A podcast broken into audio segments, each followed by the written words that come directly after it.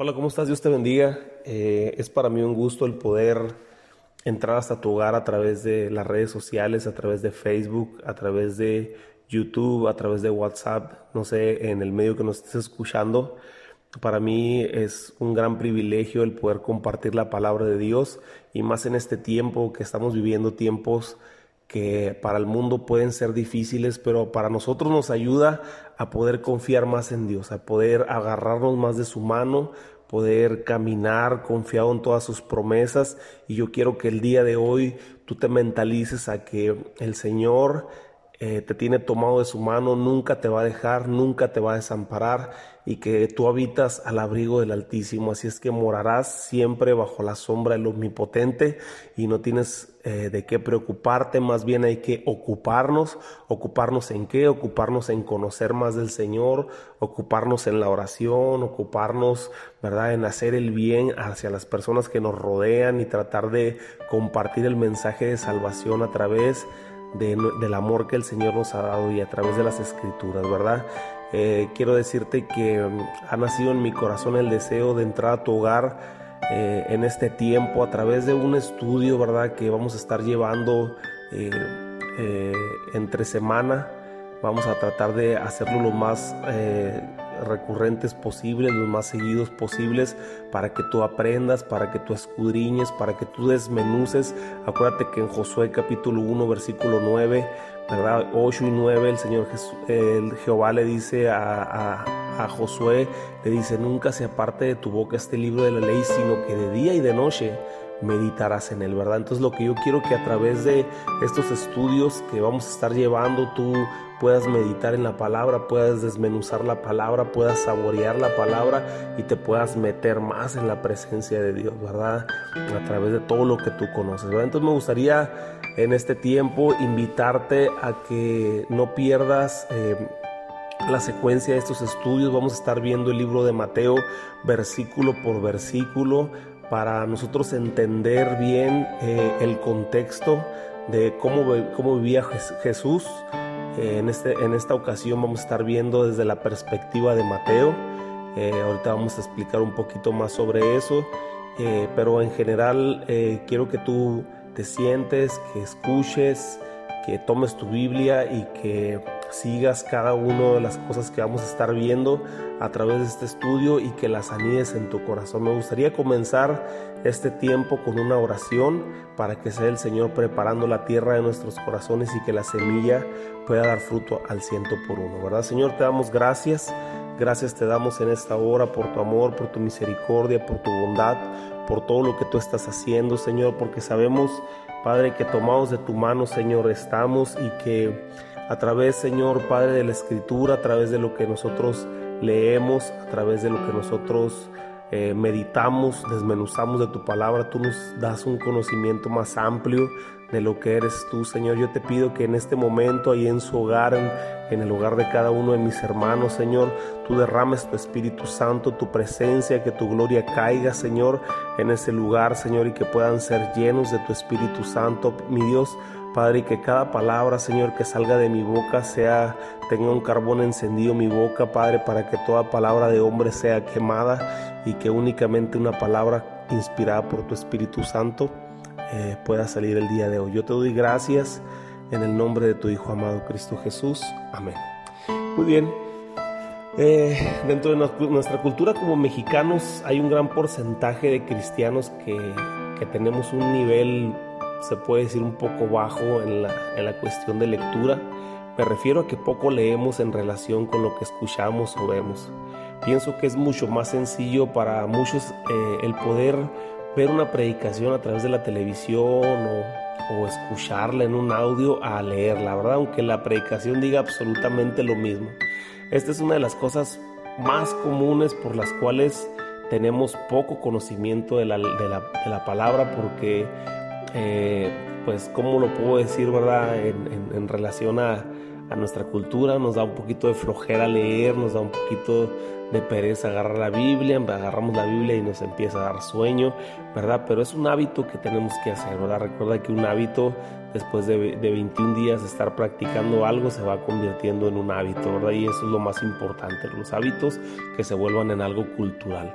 ¿Verdad? Pero si pudiéramos ver nosotros la dimensión de lo espiritual, o sea, lo nutritivo que es el leer la palabra, sé que nosotros devoraríamos todos los días la palabra de Dios, leeríamos ¿verdad? De una forma impresionante la palabra porque sabemos todos los nutrientes y todo lo que podemos eh, absorber, ¿verdad? Eh, al momento de que nosotros leemos la palabra. Entonces, en este contexto de lo que te estoy diciendo, yo muchas veces al leer, eh, me pongo a pensar y me pregunto muchas cosas sobre las que vienen en la palabra.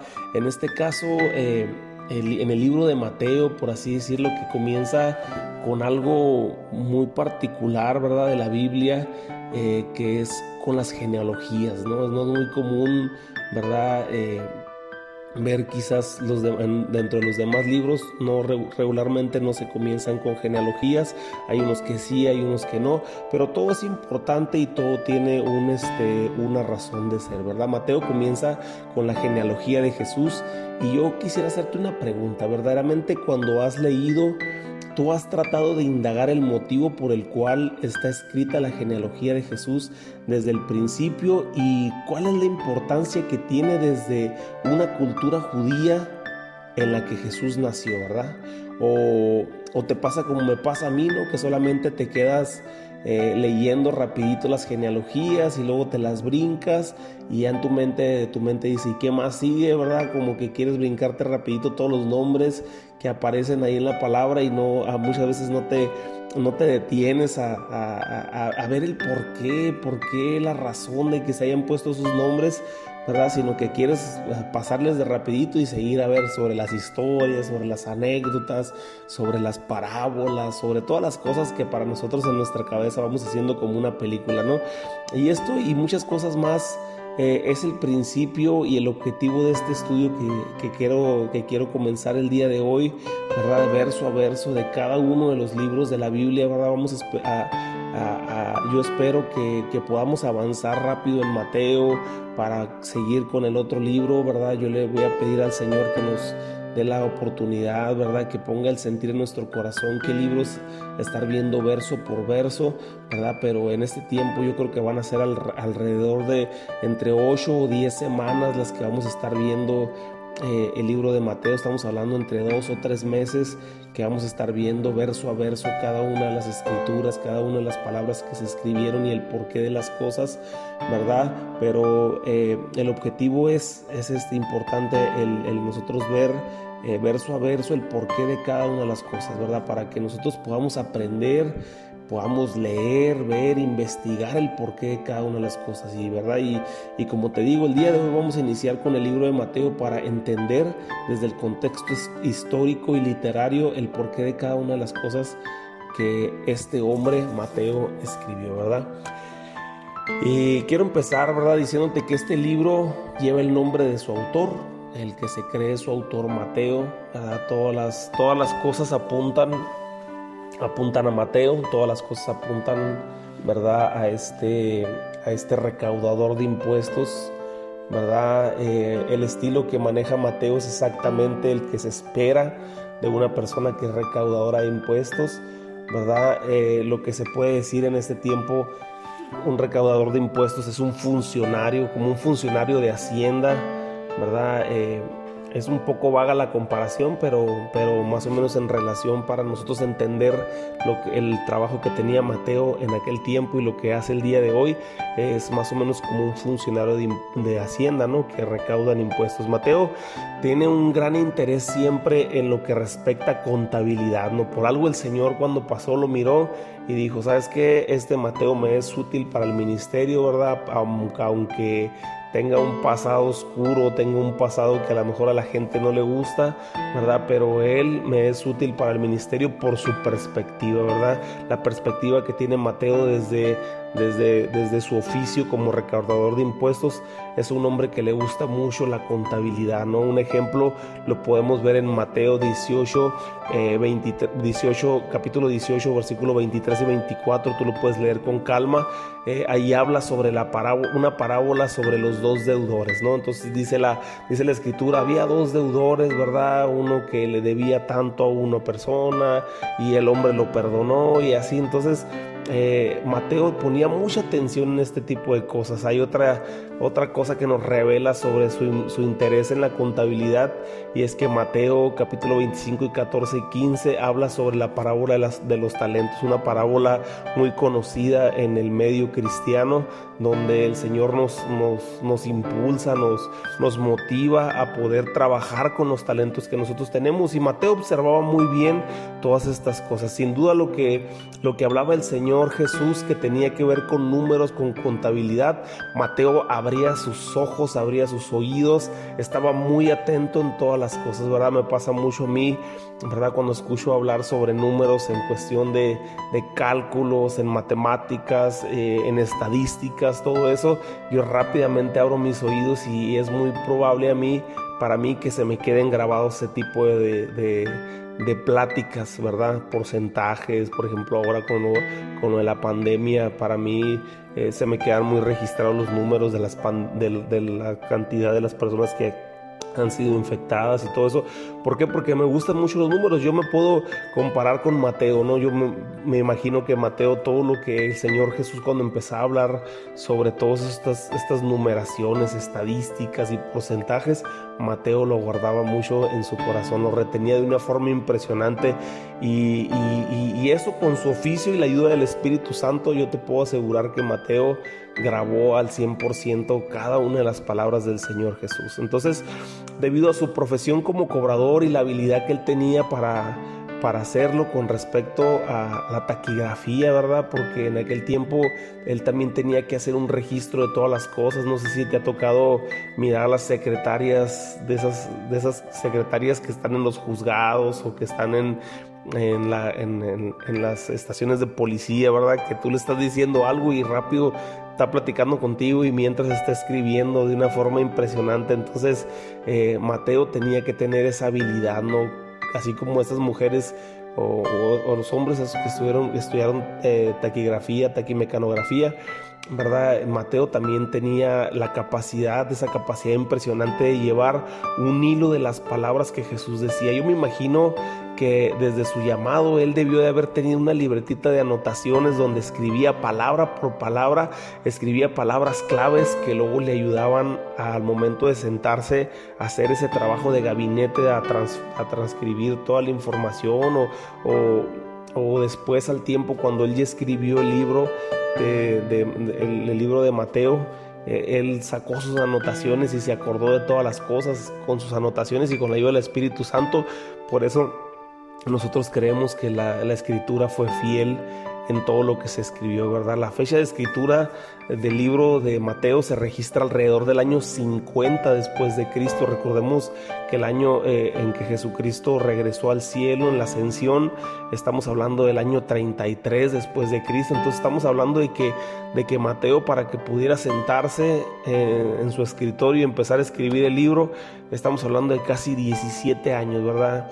Eh, y es una fecha que hace eh, muy cercana su relación a Jesús, ¿verdad? No es lo mismo ahorita nosotros que tenemos dos mil años de separación a Jesús, a Mateo que tenía 17 años eh, de separación con Jesús, ¿no? O sea, estaba muy, muy fresca la información eh, en el tiempo que, que Mateo vivió todos los apóstoles que vivieron se le conoce como la era apostólica, ¿verdad? La era apostólica porque todo lo que se habló y todo lo que se enseñó a los discípulos de ese tiempo eran apóstoles que anduvieron con Jesús. Después del año 100, del 100 al 200, se considera la fecha, se considera la era post-apostólica, ¿verdad? Que es eh, ya la gente que escuchó de los apóstoles lo que, lo que los apóstoles escucharon de Jesús. Está un poquito difícil el trabalenguas, pero es la línea nada más, ¿no? Ya en, del 100 al 200 ya era una persona, era un discípulo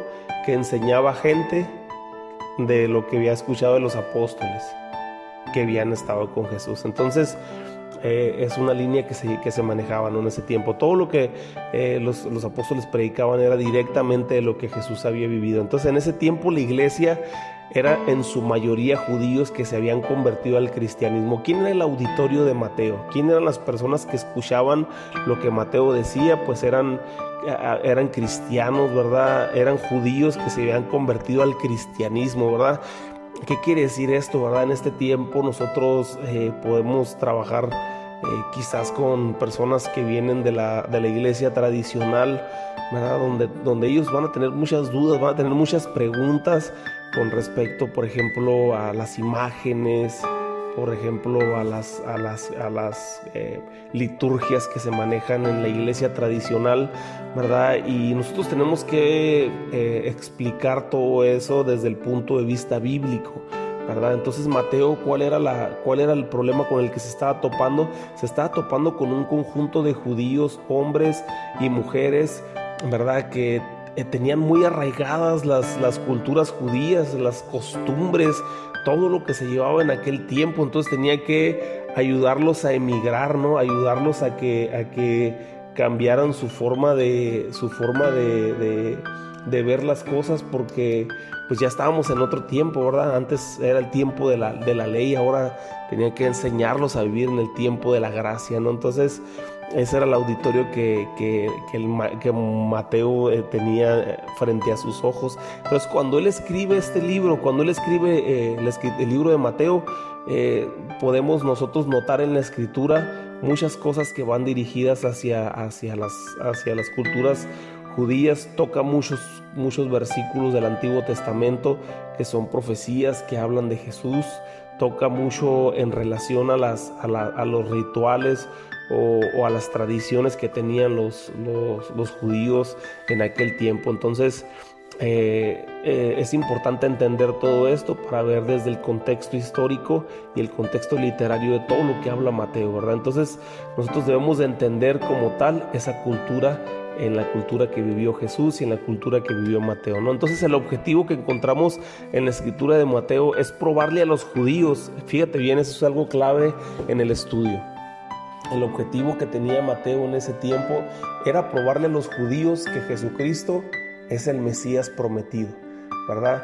Ya Jesucristo ya había venido, ya había dado sus señales, ya había preparado a su pueblo, a sus doce apóstoles y a los discípulos, a las personas que lo siguieron, ¿verdad? Ya los tenía preparados, ya los había enseñado y todo pero ahora el trabajo de Mateo con los judíos que a él le tocó escribirles la carta, estamos hablando de 17 años después de que Jesucristo subió al cielo, este, era comprobarles a ellos a través de la escritura, porque no era con palabras únicamente, era a través de la escritura que Jesús, Jesucristo, era el Mesías que había de venir. Entonces era una difícil tarea, ya que ellos esperaban a un Mesías, pero no un Mesías como vino Jesús, ellos estaban esperando un Mesías como un rey que vendría con espada a destruir el imperio romano, porque en ese tiempo los romanos tenían el poder de, toda la, de todo el Medio Oriente.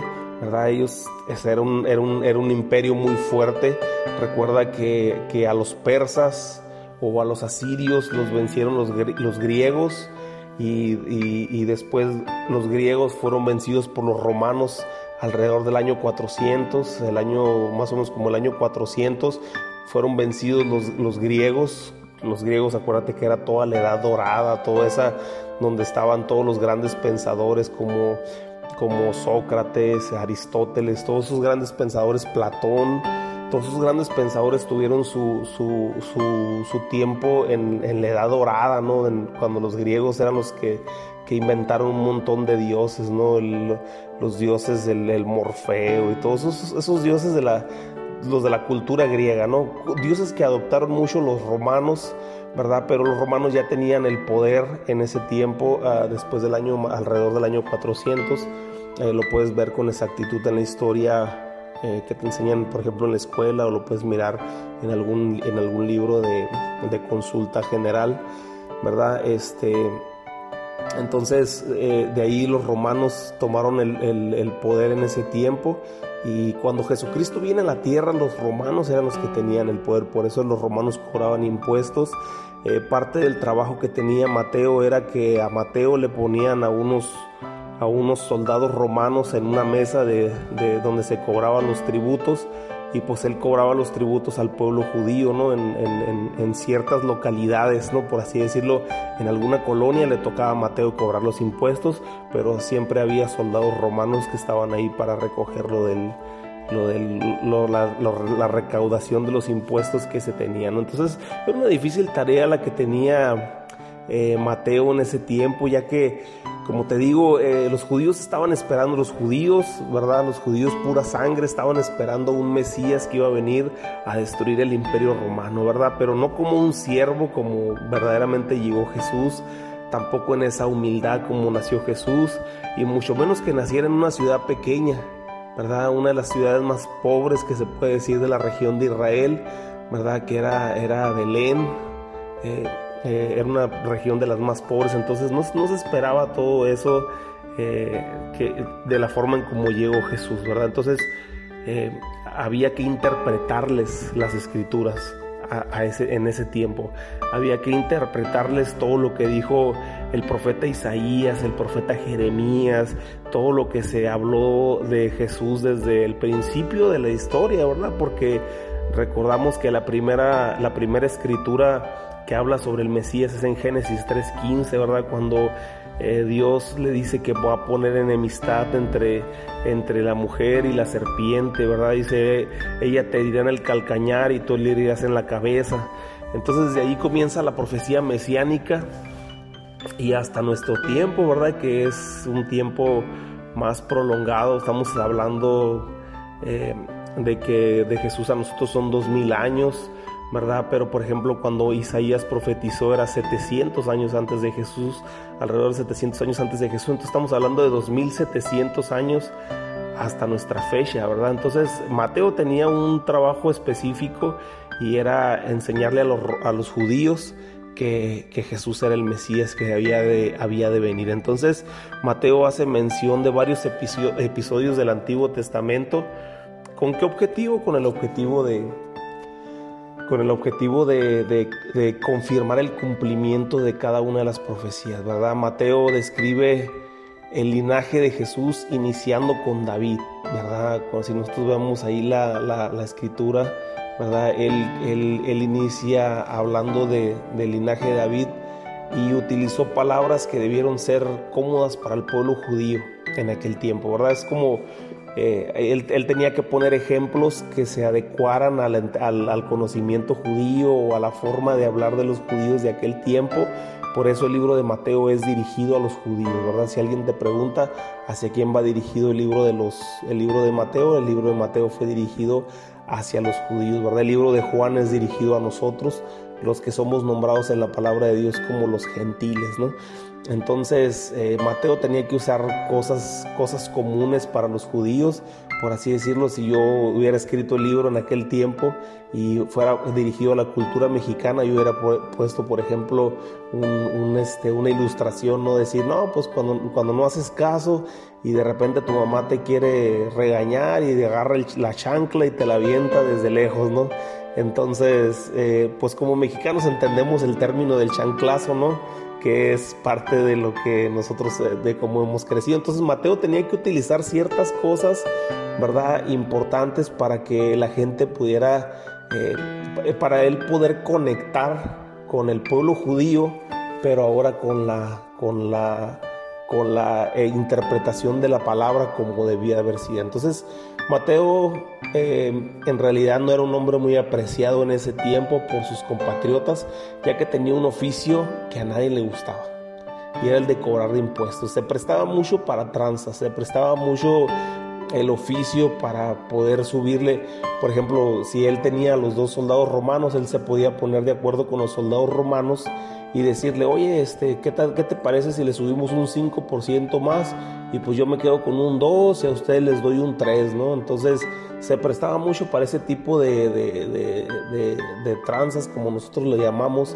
Entonces no era un oficio muy valorado por el pueblo judío, quizás por el pueblo romano sí, porque pues era recaudar impuestos y recaudar dinero para ellos, pero para el pueblo judío, que era el que estaba sufriendo toda la... Toda la eh, ¿cómo se puede decir? Todo el castigo, ¿verdad? Del, peso de la ley donde les quitaban su dinero, pues no les parecía nada, ¿no? Entonces había muchos abusos de autoridad, Mateo quizás en su lejanía espiritual de Dios, pues estaba expuesto a practicar todo ese tipo de cosas, ¿verdad? No hay como un documento que diga que Mateo practicaba eso, ¿verdad? Pero era un oficio que se prestaba mucho para eso, ¿no?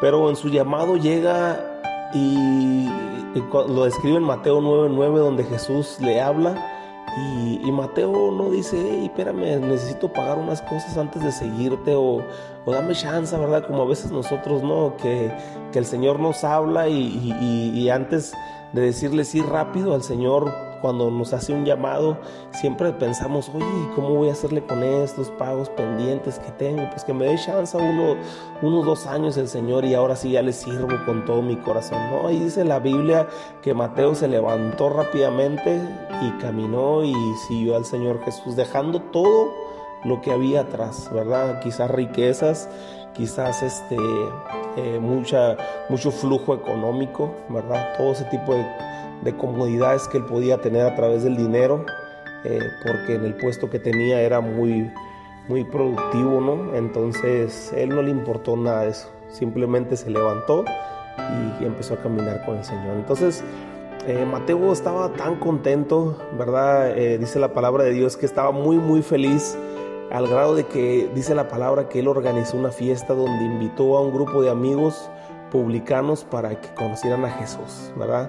dice la palabra, la palabra de Dios describe ahí, ¿no? Que había eh, un libro, eh, digo, que había una fiesta y, de repente la gente los miró, ¿no? Entonces eh, Jesús cuando lo invitó de entrada accedió, accedió a ir a la fiesta.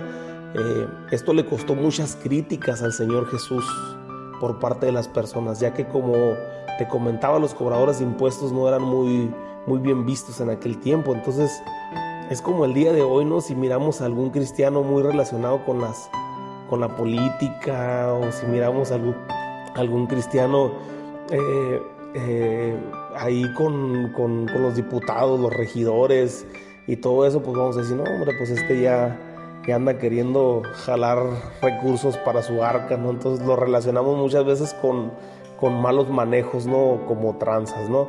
Este, pero Jesús les mostró, ¿verdad? A través, de las, a través de las palabras sabias que él tenía, a través de su sabiduría, les, les dijo ahí, lo puedes leer en Mateo capítulo 9, más o menos en el versículo 12, 13, ¿verdad? Donde Jesús le dice, pues los, los, los, los sanos no tienen necesidad de médicos, ¿verdad? Yo he venido a los enfermos, ¿verdad? Para que ellos sean sanados. He venido a llamar a los, a los pecadores, ¿verdad? He venido a los pecadores ¿verdad? Para que se arrepientan. Entonces el Señor Jesús en aquel tiempo les contestó de una forma sabia. Obviamente el Señor siempre guardó su testimonio, tampoco no se trataba de ir y que lo miraran tomando, ¿verdad? Porque ahorita se presta mucho esa situación, ¿verdad? Se, ha prestado mucho en cuestión de muchas, eh, muchas eh, eh, personas que tratan de, de compaginar mucho con el mundo, ¿verdad? Y hasta practican cosas que el mundo practica, para demostrar que hay una relación o como que hay un vínculo en el mundo.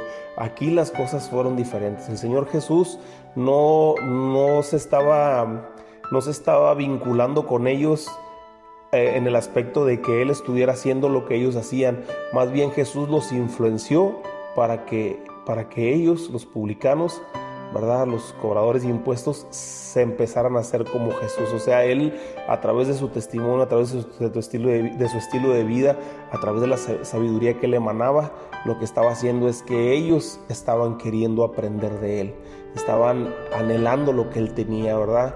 Y, es muy diferente a lo que muchas veces ahora se presta o se...